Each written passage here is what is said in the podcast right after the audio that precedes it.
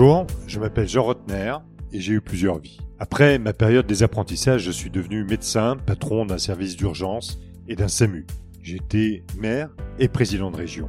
Aujourd'hui, je poursuis ma quatrième vie dans le privé en m'offrant une autre manière de vivre. À travers ce podcast, j'ai simplement souhaité vous amener à être curieux, parfois troublé, à l'écoute de ces et ceux qui, célèbrent ou non, vivent intensément leur engagement au milieu de nous tous. Je suis persuadé qu'il y a une différence entre croiser quelqu'un et le rencontrer. La rencontre est vitale. Et ces et ceux que j'ai vraiment rencontrés étaient rares, précieux, ils m'ont marqué, inspiré, ouvert au monde, et j'ai donc décidé de vous les faire découvrir. L'important est donc là, parmi ces vraies rencontres, soyez les bienvenus. Ma mère avait une phrase favorite, elle disait à ma sœur et à moi, Vous n'aurez pas de dot, votre seule dot, ce sera votre éducation. Vous aurez un métier, vous serez libre grâce à votre travail. Jean Rotner, les vraies rencontres, l'essentiel est là. Né à la veille de Noël, dans une famille de résistants et de militants, élu cinq fois député, nommé quatre fois ministre sous trois présidents de la République différents, elle a une expérience politique hors du commun, mais en invitant Rosine Bachelot, c'est à la femme que je m'intéresse, pas l'animal politique. À cette femme indépendante, au discours direct, à la répartie redoutable, connaissant, paraît-il, et j'en suis sûr, l'art de la négociation comme personne, mais pour moi, c'est surtout la femme sensible qui nous reçoit chez elle. Cette femme au grand cœur, présidente d'une quinzaine d'associations allant du soutien aux personnes atteintes de la maladie d'Alzheimer à la collecte de fonds pour aide ou encore s'intéressant à la santé des femmes. Pour moi, Roselyne est également la femme férue d'opéra. Et pour le béotien que je suis, je vais essayer de me montrer euh, au niveau. Férue également d'histoire, ayant traversé euh, l'histoire contemporaine justement de notre pays, et qui jette un regard lucide sur la France et les Français, avec une petite phrase qui est un peu une lame de rasoir. Les Français, c'est un peuple qui ne rêve que d'égalité et ne souhaite que des privilèges. Jean Rotner, les vraies rencontres. Bonjour Rosine Bachelot. Bonjour Jean Rotner. Comment allez-vous? Je vais bien. Je vais bien, mais quand je vois euh, tant de personnes souffrir, je me dis que j'ai pas à me plaindre et euh, je, je traverse la vie en en savourant chaque euh, minute. Ma jeune sœur Françoise dit de moi une phrase que j'aime bien. Elle dit La vie pour toi est comme une coupe de fruits. Tu les croques les uns après les autres, et l'important c'est que le sucre du fruit coule le long de ta bouche.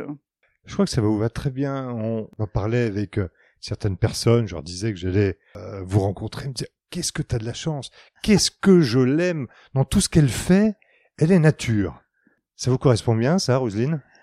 Je suis nature parce que j'ai eu la chance de vivre auprès de parents exceptionnels, vous, vous les avez décrits euh, en quelques mots, mais tous les deux issus de familles très modestes.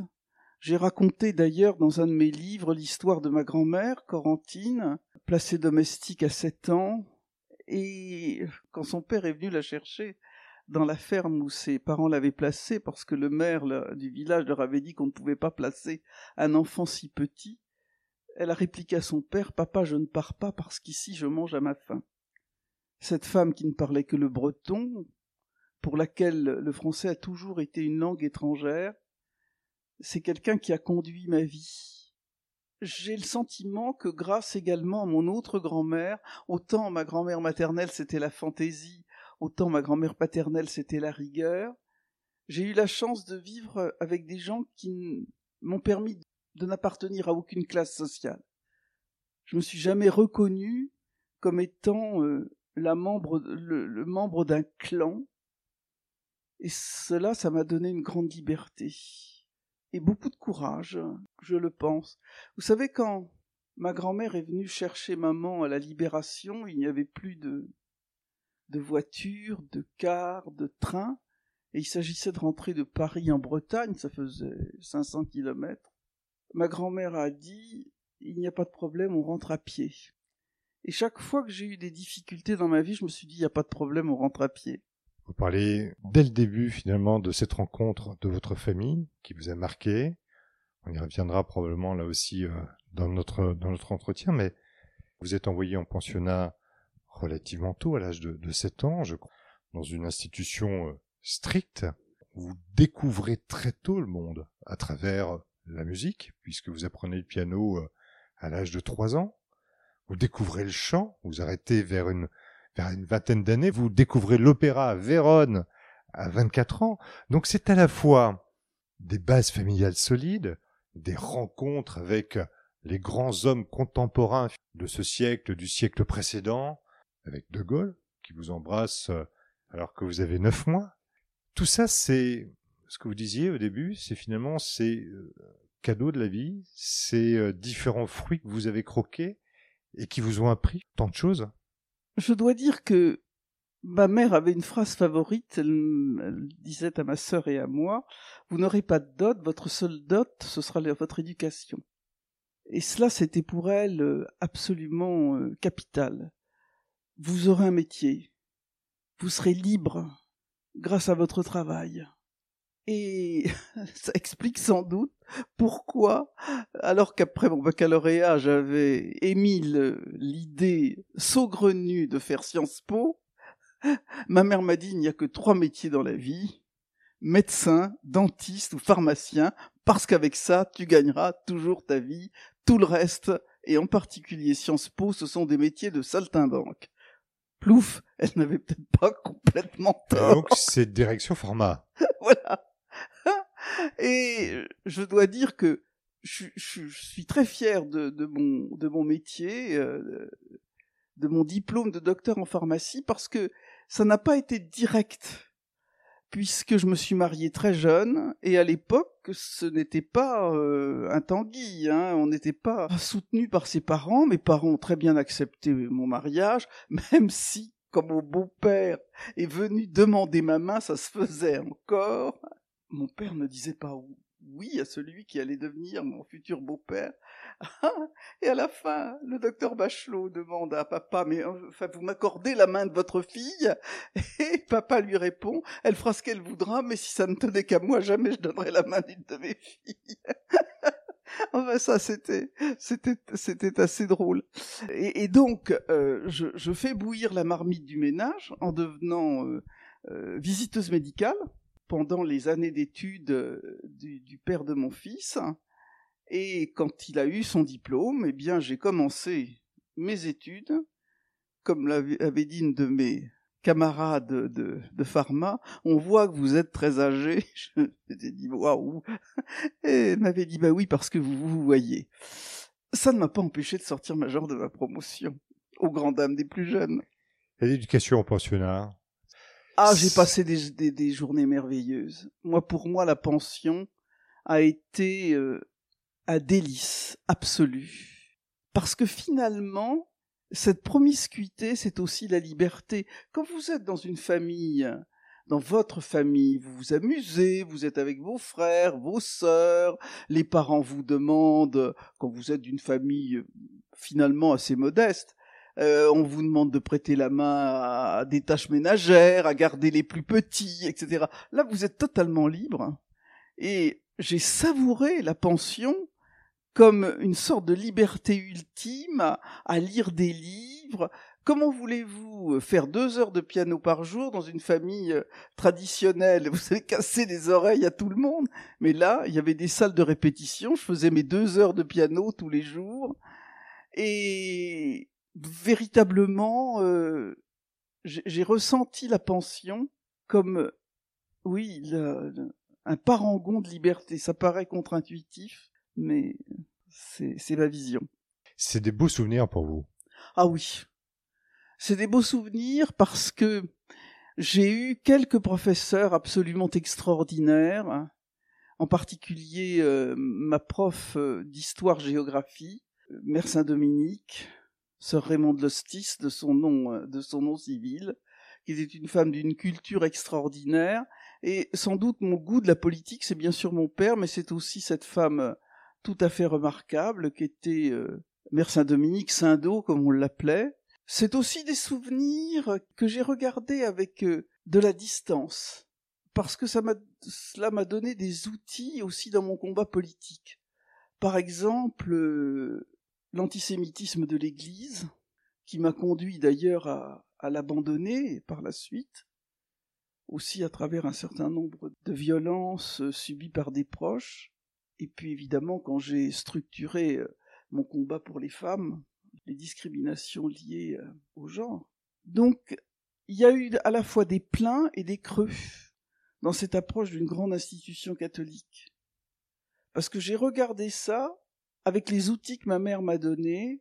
Ma mère était une féministe engagée qui m'a fait lire euh, Simone de Beauvoir, euh, Betty Friedan, Virginia Woolf. Et en cela, ces livres étaient le sujet de discussion entre nous. Et j'ai donc pu radiographier en quelque sorte le paysage de proximité qui m'était présenté et d'en voir les failles et parfois les crimes. Vous avez beaucoup parlé de votre mère. Votre père est une vraie personnalité également, compagnon euh, du général, résistant, député. Est-ce que c'est une vocation familiale ou vous avez trouvé ça finalement évident de vous engager forte de ce que vous venez de nous dire, de cette ouverture progressive? Ou est-ce que euh, finalement l'engagement familial, les rencontres que vous avez pu y faire également, bien vous ont amené euh, la chose publique Les deux scénarios se complètent. Un goût personnel qui vient à la rencontre d'un euh, contexte familial. Mais quand je regarde la politique, c'est un monde abscon. Et quand on n'a pas des gens qui vous donnent la clé, on a beaucoup de mal à y rentrer. On est toujours le fils ou la fille de quelqu'un en politique, finalement. On a Alors, toujours on- un mentor, on a toujours quelqu'un qui nous a accompagnés, Voilà. qui nous a pris par la main et qui nous a appris le métier. Voilà, et qui vous a ouvert un certain nombre de portes. C'est peut-être un problème du moment d'ailleurs, où on manque de mentors en politique. C'est sans doute cela, oui. On pourra, on pourra en reparler. Mais euh, mon père a été l'homme des circonstances, euh, et c'est vrai que il est rentré dans la politique parce que, à la suite euh, de la guerre, de la résistance, le général de Gaulle a comme cela donné euh, sa chance ou ses exigences à un certain nombre de gens. Ce qui est incroyable, c'est que mon père euh, 20, euh, 23 ans, le général de Gaulle lui confie la rédaction en chef d'un grand titre de la presse quotidienne régionale, parce qu'il savait écrire. En l'occurrence, c'était le Berry républicain. Euh, et euh, il, devient journaliste euh, comme cela. Et d'ailleurs, il m'avait donné un certain nombre de, de conseils, parce qu'il a toujours exercé plus ou moins des fonctions de journaliste. Quand je suis rentré en politique, je fais une petite incise. Il m'a dit, tu vas avoir affaire aux journalistes, il y a trois choses que tu ne devras jamais oublier. Un, un journaliste n'est jamais ton ami. Chaque fois qu'il pourra te trahir, il le fera. Deux, on mentira sur toi, on t'injuriera, on te vilipendra. Ne te donne pas la peine de répondre. La rectification qu'on te fera passer sera pire que le mal qu'on t'aura fait. Et trois, la troisième chose va te sauver des deux premières. Il n'y a pas plus paresseux qu'un journaliste, et chaque fois que tu lui auras mâché le travail, il préférera le travail que tu lui as mâché à celui qu'il aura fait lui-même. C'est dire si mon père était sans illusion. Mais je crois que oui, il était, c'était un beau constat. On peut même en rajouter un quatrième, c'est que parfois montrer qu'on est blessé, c'est donner raison euh, à certains de ses détracteurs. Et donc il faut Exactement. euh, avoir le cuir épais, mais je pense Roselyne que vous avez su le montrer en tout cas. Et, et c'est vrai que baignant dans ce milieu, rencontrant des gens, euh, j'ai eu une chance extraordinaire. Il y a des gens qui lisent euh, je- je- les histoires de l'oncle Paul dans Tintin. Moi, j'avais des héros que je voyais en vrai à la table de la salle à manger. André Malraux euh, et, et d'autres, Jacques Chaban-Delmas. euh, Et le- Olivier livre Guichard.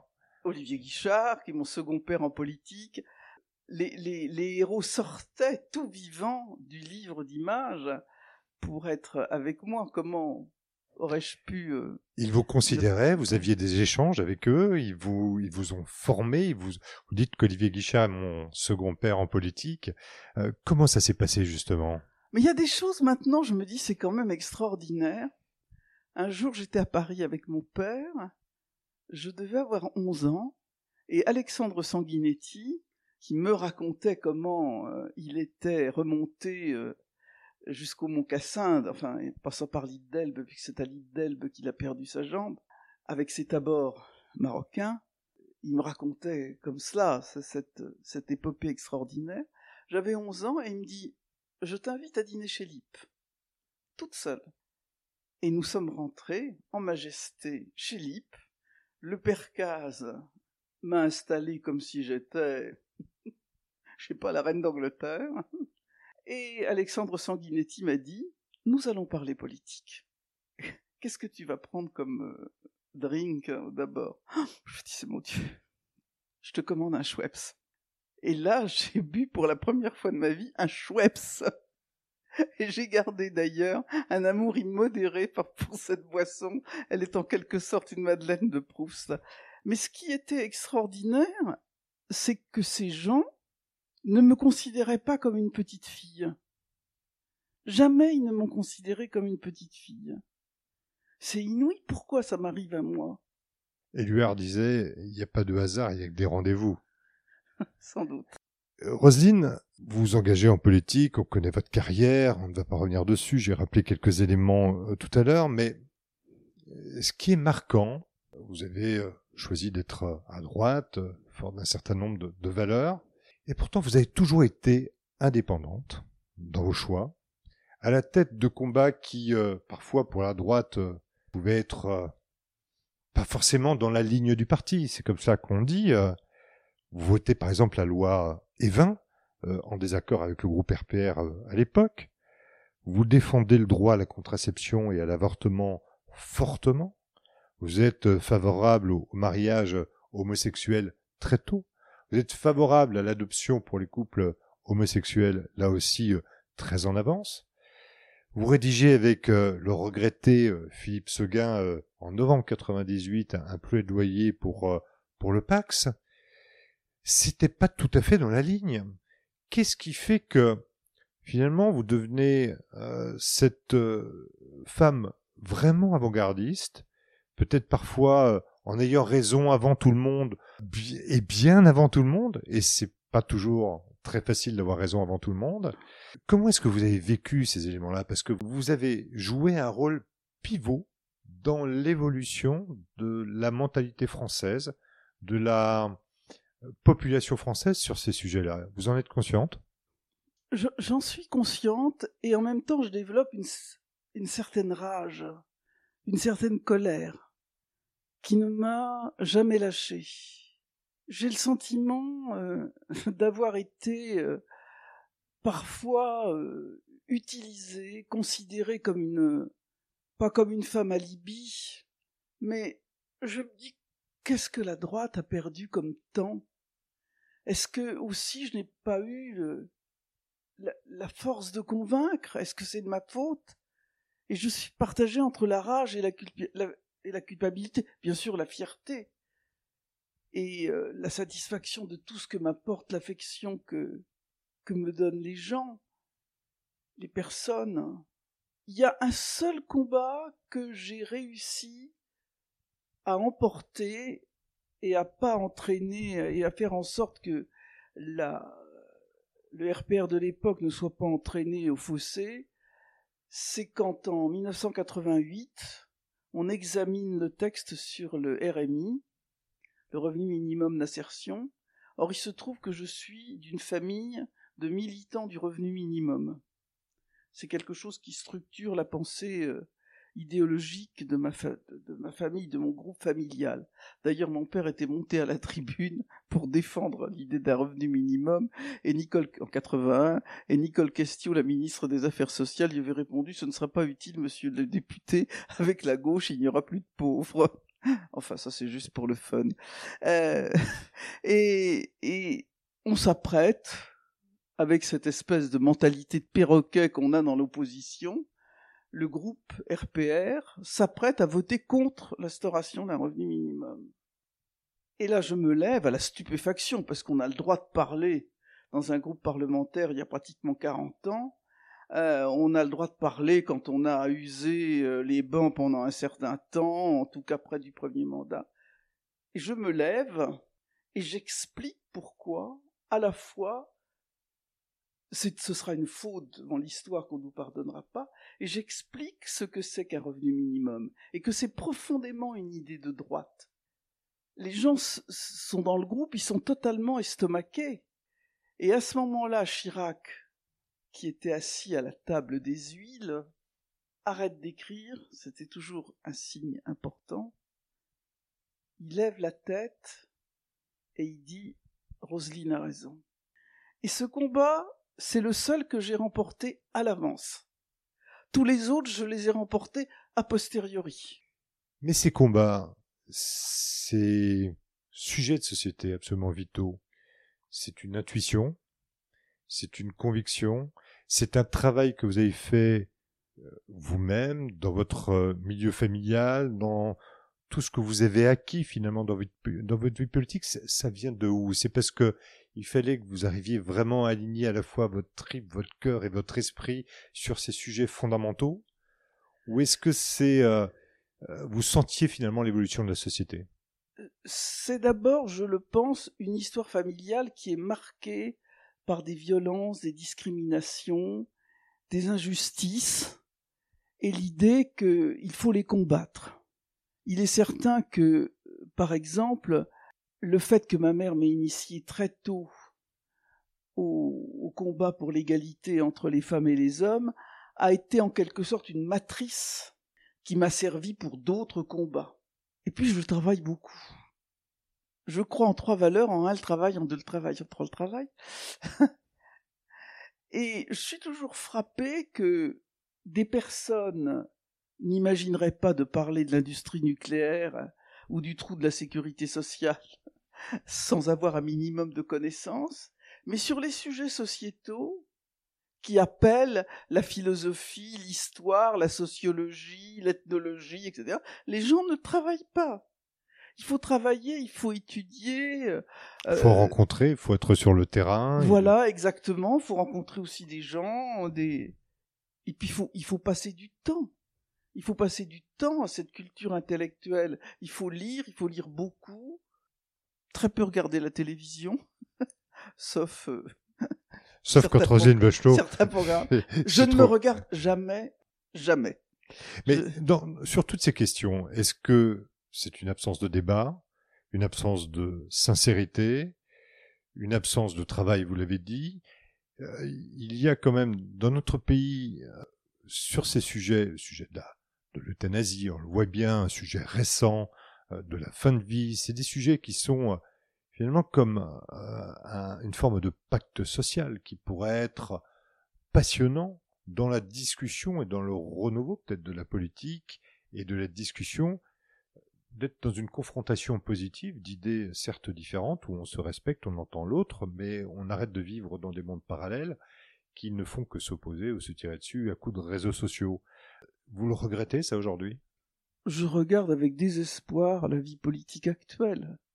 J'ai le sentiment, euh, depuis que je l'avais déjà eu un peu en 2012 quand j'ai quitté le, débat des affaires sociales où on m'a refusé ma loi sur la dépendance, tout le travail que j'avais fait, j'avais la rage au, la cœur. Hein.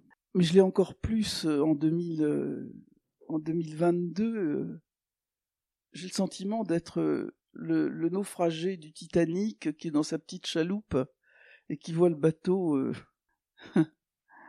le, bateau couler. La dépendance est un sujet effectivement d'importance, situation aujourd'hui du débat public. Pour vous, est-ce que c'est un sentiment d'inachevé après la carrière politique et publique que vous avez eue? Est-ce que j'ai lancé trop de chantiers? C'est sûr que le premier texte que je dépose en 88 c'est la création d'une cinquième branche de la sécurité sociale. je le fais avec Jacques Toubon, d'ailleurs. Et je pense qu'avec Jacques Toubon, d'ailleurs, on a certaines affinités. C'est le nouveau avant-gardiste. Euh, voilà, des certaines affinités avant-gardistes.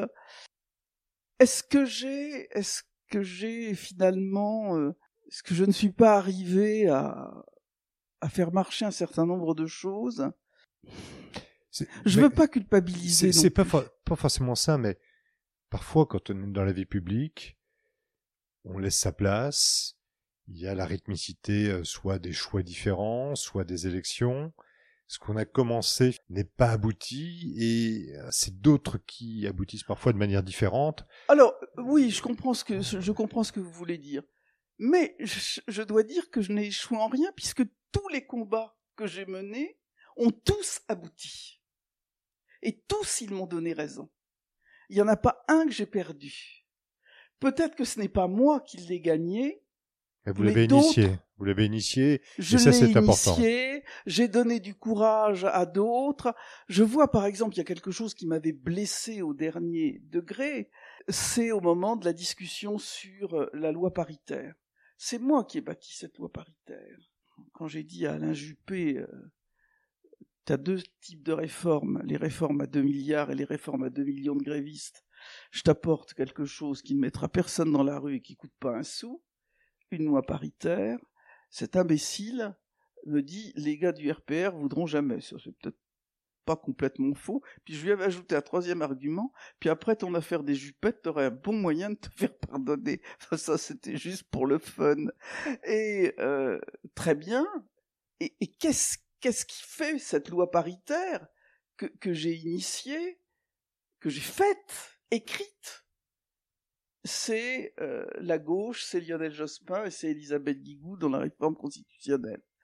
Alors d'ailleurs, Elisabeth Guigou, avec beaucoup d'élégance, quand elle est allée défendre ce texte à la tribune de l'Assemblée, s'est tournée vers moi et a dit Nous savons, madame, tout ce que cette loi vous doit c'est tellement rare en politique que il faut quand même le, souligner. Mais euh, donc là, je n'ai pas d'amertume. Puis on peut retourner les choses parce qu'ils m'ont quand même fait un coup de salaud parce que les gars du RPR. Mais c'est pas le seul. Je suis une sainte en fait de les aimer encore. Au moment de la discussion alors de l'examen de cette réforme constitutionnelle devant, le Congrès, puisqu'il n'a pas été soumis au référendum, mais devant le Congrès, j'étais celle qui devait défendre au nom du RPR ce texte. Et je suis convoqué par le président du groupe, Jean-Louis Debré en l'occurrence, qui me dit, tu sais, t'es trop marqué, hein. Il faut prendre quelqu'un d'un peu neutre. Hein. Je, je, je, sortais du bureau de Jean-Louis Debré, j'étais en larmes, je me dis, c'est pas vrai qu'ils m'ont fait un coup pareil. Il dit, tu sais, on va prendre quelqu'un, on va prendre Marie-Jo Zimmerman. Je suis allé trouver Marie-Jo Zimmerman, j'en ai fait une militante féministe déchaînée. Mais même elle, que Jean-François Copé ait collé son nom à sa loi, c'est quand même une injustice. Sur les quotas de femmes dans les conseils d'administration. Pourquoi cette loi s'appelle la loi Copé-Zimmerman C'est la loi Zimmerman. Mais finalement, je sais aussi que c'est cela la politique, la permanence de l'État, le combat politique, on mène des combats, on instille des idées, on donne de la force à d'autres. Euh, il y, a la, nouvelle ministre des, des Solidarités, Aurore Berger, qui avait dit à je ne sais qui, moi je vais être Roselyne Bachelot. J'avais trouvé ça drôle. Toute cette description finalement de ces épisodes politiques, pour moi il y a quelque chose de, marquant, c'est que quand on connaît euh, Roselyne Bachelot, euh, c'est une femme qui est assoiffée de justice. Et je pense que vous l'avez démontré encore dans votre euh, dernier poste ministériel. je sais que vous avez jugé ça extrêmement important de d'avoir restitué les, biens spoliés pendant la deuxième guerre mondiale. Je crois que c'est des gestes comme ça qui permettent aussi de réconcilier à un moment donné les citoyens avec la politique parce que c'est des gestes de valeur extrêmement forte. Et puis il y a des anecdotes euh, souvent tenues euh, secrètes pendant quelque temps, mais euh, votre rôle par exemple sur la libération d'un otage en, Irak, je sais qu'il vous a marqué et que cette libération vous a marqué parce que c'était un rôle complètement inattendu pour vous. vous annoncez la libération euh, de Jean-Luc Barrière à sa maman. C'est pas la ministre. C'est la Ah, mère c'est qui est touchée, souvenir, c'est oui. la femme qui est touchée. C'est un beau souvenir, c'est un beau souvenir. D'abord parce que euh, c'est une aventure quand même inouïe. inouïe d'aller négocier auprès de Tarek Aziz, qui était le ministre, le premier ministre. Vous étiez de- ministre de la Santé à ce moment-là, hein J'étais député. député. On est en 93, j'étais député, euh, Alain Juppé était ministre des Affaires étrangères, et euh, après la, guerre d'Irak, il y avait un groupe d'études qui s'était constitué sur la question irakienne, les relations diplomatiques étant rompues avec l'Irak, la France était sous drapeau roumain, son, poste diplomatique sous drapeau roumain, Très bien. euh, Il avait demandé, il voulait quelqu'un qui n'avait pas voté contre la guerre en Irak et qui connaissait bien les questions du Moyen-Orient. Donc, il me demande, alors que j'avais d'autres idées, d'autres souhaits, il me demande d'être présidente de ce groupe sur la question irakienne. J'ai d'ailleurs écrit un texte ensuite sur, euh, les, effets déplorables qui seraient à attendre des sanctions, euh, des sanctions financières. Je ne me suis pas trompé non plus. Et donc, les gens qui avaient vu leur fils kidnappé par les Irakiens sont venus me trouver.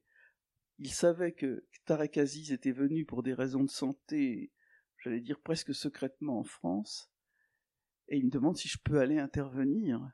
Et cette scène, je l'oublierai jamais, parce que dans cette chambre, dans la pénombre, tout près de la, la place François Ier, la rue François Ier, Tarek Aziz est allongé. Il y a à côté de lui euh, une euh, jeune femme qui va d'ailleurs être tuée dès euh, la nomination du premier gouvernement démocratique. Et je sais comment on agit, on demande des nouvelles de la famille, on parle des relations entre la France et l'Irak. Et je dis à Tarek Aziz, que faut-il que je fasse pour que vous me rendiez Jean-Luc Barrière?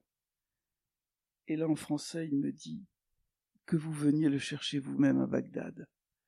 Il faut voir ce que c'était que d'aller à Bagdad. On s'en souvient. Je fonce chez Alain Juppé. Je lui dis, tu sais, on va me rendre Jean-Luc Barrière, mais il faut que j'aille le chercher moi-même à Bagdad. Et il va me confier, comme aide de camp, en quelque sorte, un de ces diplomates français, on ne sait jamais si ce sont des barbouzes ou des petits marquis, les deux sans doute. Mais il m'est arrivé une aventure, euh, évidemment, euh, aller dans la prison d'Abu Ghraib, tout le monde en parle de la prison d'Abu Ghraib, je me demande si je suis pas le seul, français à avoir, pénétré dans cette prison. Mais on nous avait averti que sur la route entre, entre la frontière euh, jordanienne et euh, Bagdad, il y avait un endroit très encaissé où il y avait des sortes de brigands qui pouvaient euh, vous faire une mauvaise fortune. Et au moment où nous sommes dans cette gorge, il y a quelque chose que je prends pour un coup de feu qui éclate. Le chauffeur se penche sur le, sur le volant et je me dis, la mort ne m'avait pas attendu à Samargande, comme dans la phrase fameuse, dans la pièce fameuse, mais elle m'attend là, à Bagdad, loin de tout. Et finalement, j'étais dans un état de sérénité absolue. Parce que c'est étrange de d'être dans une situation où on voit sa mort. Je ressentirais aussi cette euh, cette sensation, enfin cette rencontre au moment du Covid quand on on m'emmène en réanimation.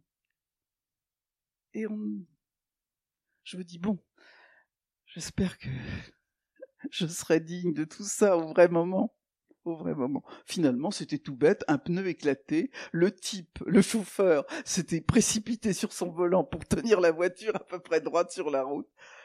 La mort ne m'attendait pas sur la route de Bagdad.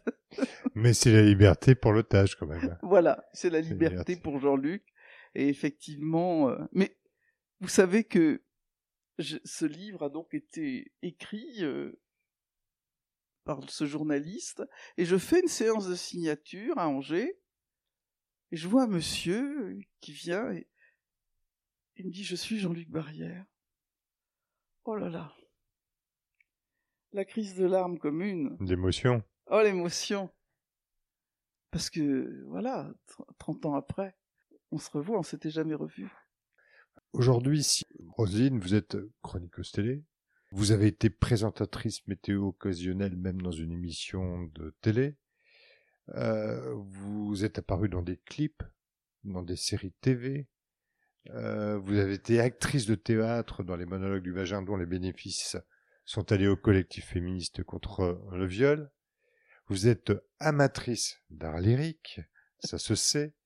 Vous collaborez toujours d'ailleurs avec le webzine forumopéra.com. Euh, en 2013, vous avez commis un Verdi amoureux. Vous avez euh, conçu un projet musical qui s'appelle Salut la France avec les plus grands airs d'opéra français. Vous avez été chroniqueuse hebdomadaire sur France Musique. Vous avez encore plein de projets euh, dans les tiroirs. Je disais tout à l'heure que vous présidez ou êtes en responsabilité dans une quinzaine d'associations. Je sais que vous, vous passionnez aujourd'hui même pour Robert d'Arbrissel, Oui, euh, voilà. qui est le fondateur de l'abbaye de, de euh, dans votre région natale. Comment est-ce que vous faites tout ça? C'est bien de croquer dans la salade de fruits, vous l'avez dit, mais à un moment donné, est-ce que tout ça, ça a encore du goût? Vous avez encore Alors, je vais quand même dire tout ça. Je ne fais pas de cuisine, je ne passe pas l'aspirateur, je ne brode pas, je ne tricote pas. Mais enfin, je veux dire que, enfin, si je cuisine pour mes enfants et pour mes amis, mais enfin, autrement, c'est, je suis la reine du surgelé. non, euh, je dors très peu. Ça, c'est très important, je crois. très peu, c'est combien? 5 heures. Oh, c'est raisonnable. C'est raisonnable. C'est raisonnable. Moi, je dors très peu, oui, je, je, je perds pas mon temps à dormir. Et, et voilà. Mais finalement, tout ça, c'est imbriqué, tout, tout sert à un moment. Puis, euh, on arrive à travailler vite, plus on travaille, plus on travaille vite. Hein. C'est vrai aussi, euh, c'est vrai en chirurgie, c'est vrai dans d'autres, dans d'autres euh, activités humaines.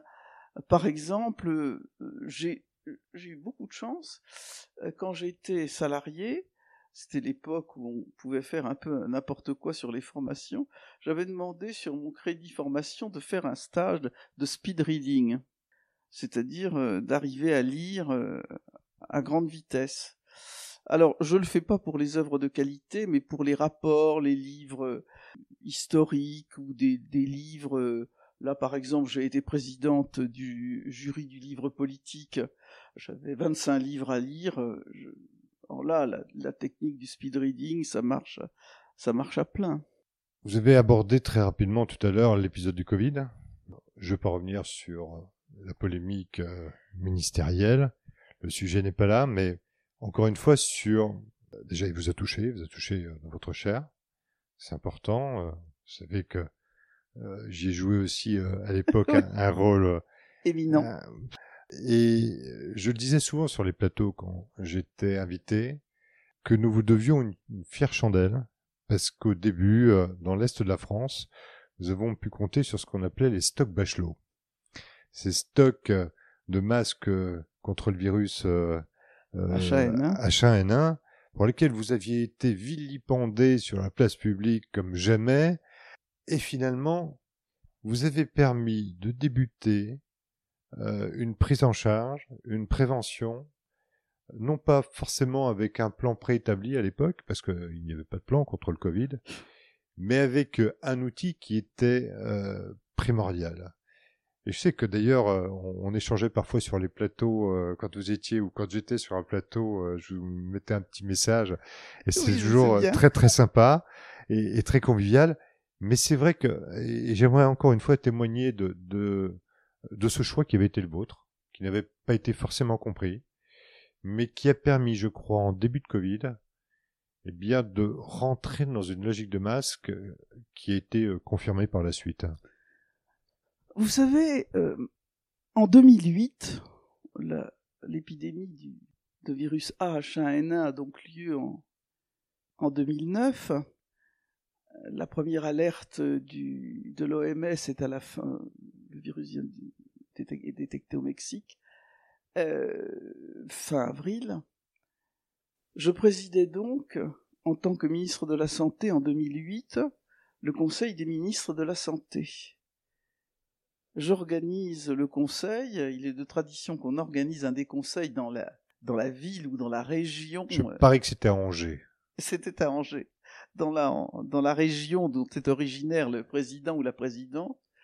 Et le sujet que j'avais mis à l'ordre du jour, c'était euh, scénario d'une épidémie par virus respiratoire et comment mener une politique européenne. Avant-gardiste, une nouvelle fois. Et alors, je me suis fait vanner par mes collègues qui m'ont dit que je, je, je sais pas, j'avais le, don de faire un scénario d'Avatar, sans doute. Mais comme je, suis persuadé de, cela, qu'on va, on est rentré depuis un moment dans le monde des épidémies, dans le monde des voyages, dans le monde des mouvements, et que c'est inévitable qu'il y a aussi des, gens que j'ai rencontrés dans, mon métier qui m'ont expliqué cela sans, sans toutefois euh, voir les choses de façon, euh, sans doute de façon holistique, de façon globale, mais qui l'ont, qui me l'ont dit. Je me dis, ça, ça, se, ça, ça se passera forcément. Donc j'avais imaginé cela. Il faut reconnaître qu'il y avait eu un plan avec l'épidémie H5N1, l'épidémie aviaire. Évidemment, c'était pas la même chose. Il y avait un virus très contaminant, euh, mais peu dangereux, alors que le virus de la grippe aviaire, il fallait carrément coucher avec ses poules pour l'attraper, mais euh, évidemment, quand on l'avait attrapé, il était quasiment mortel. Mais tout ça, j'avais regardé euh, la la, construction de ce qu'on avait fait au ministère de la Santé pour faire de la prévention, qui n'a servi strictement à rien, puisque aucune épidémie ne ressemble à l'autre, et on a construit un modèle à la con qui ne marchait pas pour le virus H1N1, mais qui a fait que quand on est passé au stade 7 de l'épidémie, je suis allé voir François Fillon et je lui ai dit il faut laisser l'épidémie, la gestion de l'épidémie au ministère de la Santé. Et il me dit non, le plan de l'épidémie de, grippe aviaire prévoit que c'est le ministère de l'Intérieur qui prend la main. Et là, j'ai senti tout ce que la force de la technostructure empêchait comme rapidité, comme souplesse, comme adéquation à des situations euh, euh, inconnues. C'est le malheur de la France. On veut construire des modèles technocratiques qui ne fonctionnent pas dans un monde perpétuellement en mouvement. Et alors, évidemment, en plus, pour venir pour la xème couche, on change le ministre de l'Intérieur au moment où on confie cette affaire au ministère de l'Intérieur. J'avais réussi à peu près à expliquer à Michel Alliot-Marie comment ça se passait une épidémie à virus. Et là, il y a Brice Hortefeux.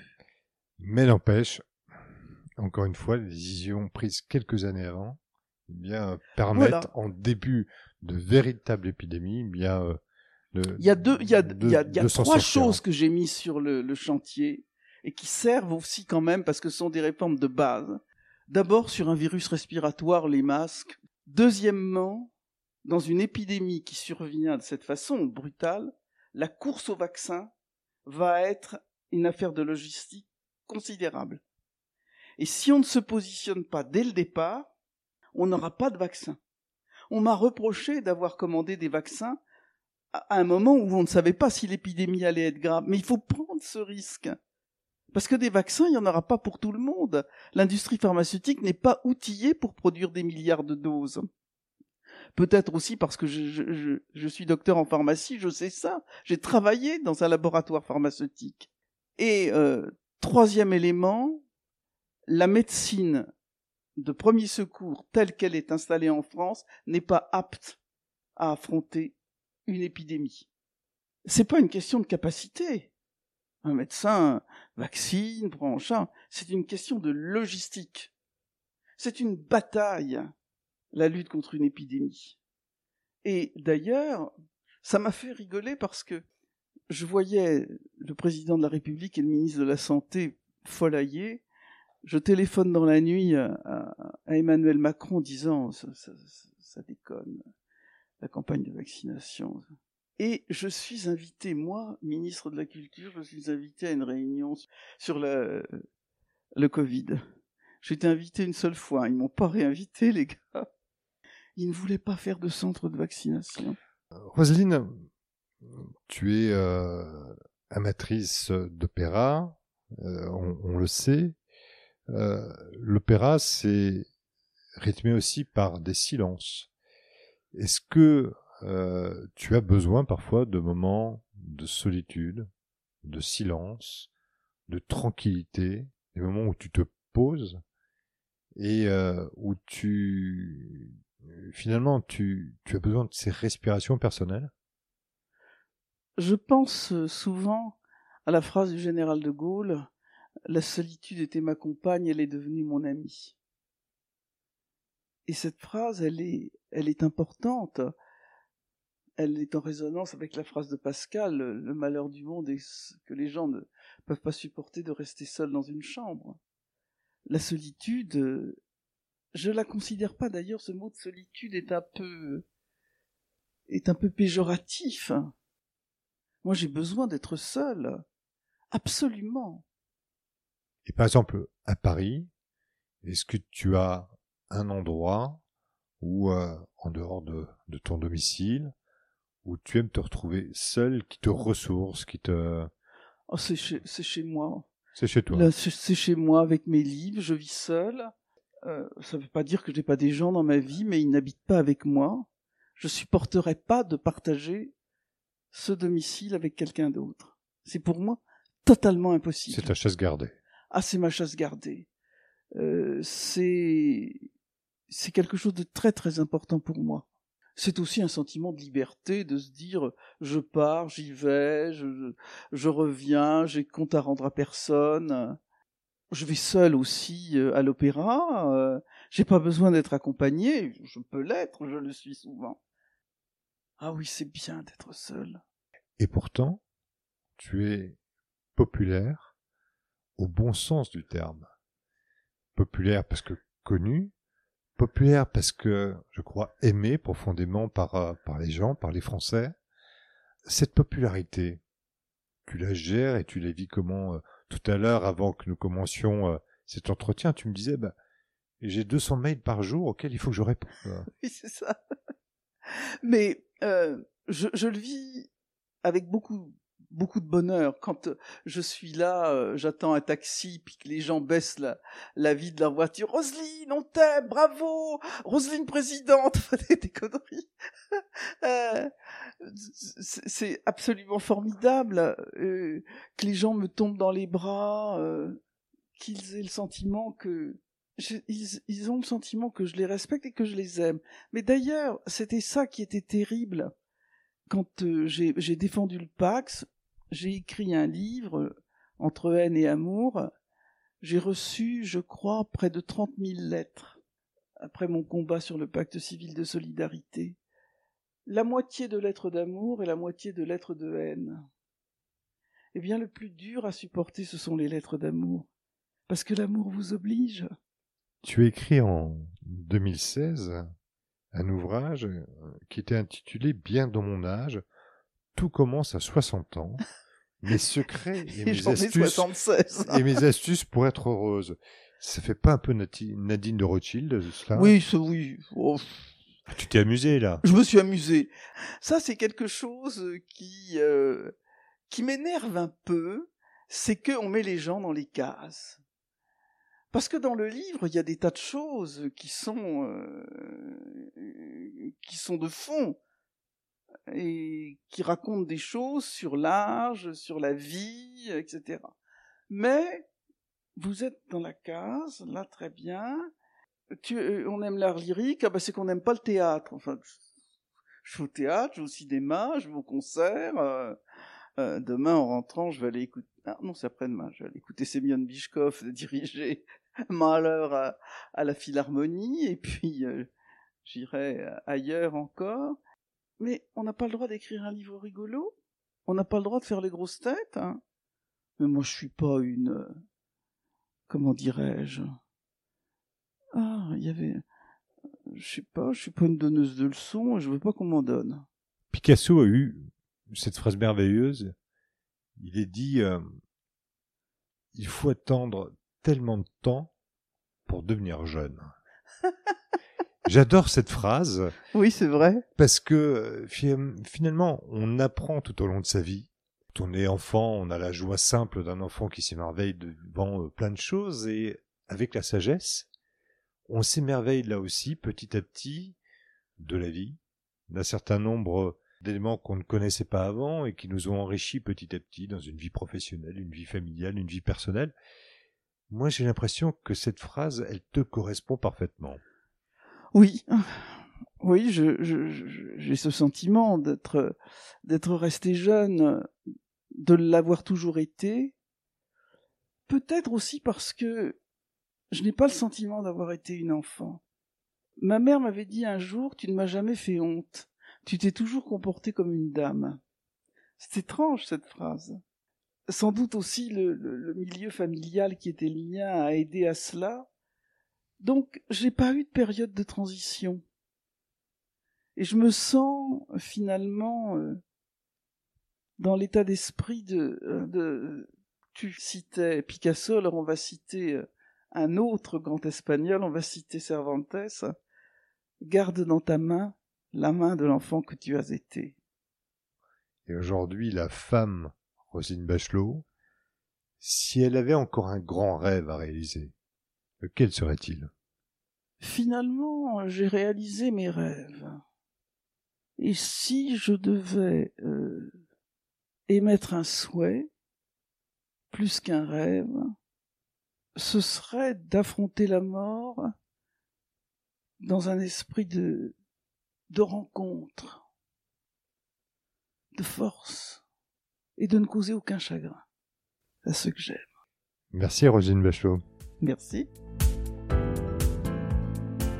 Cet épisode vous a plu, merci beaucoup. N'hésitez donc pas à le partager, à en parler autour de vous. Merci également de noter 5 étoiles.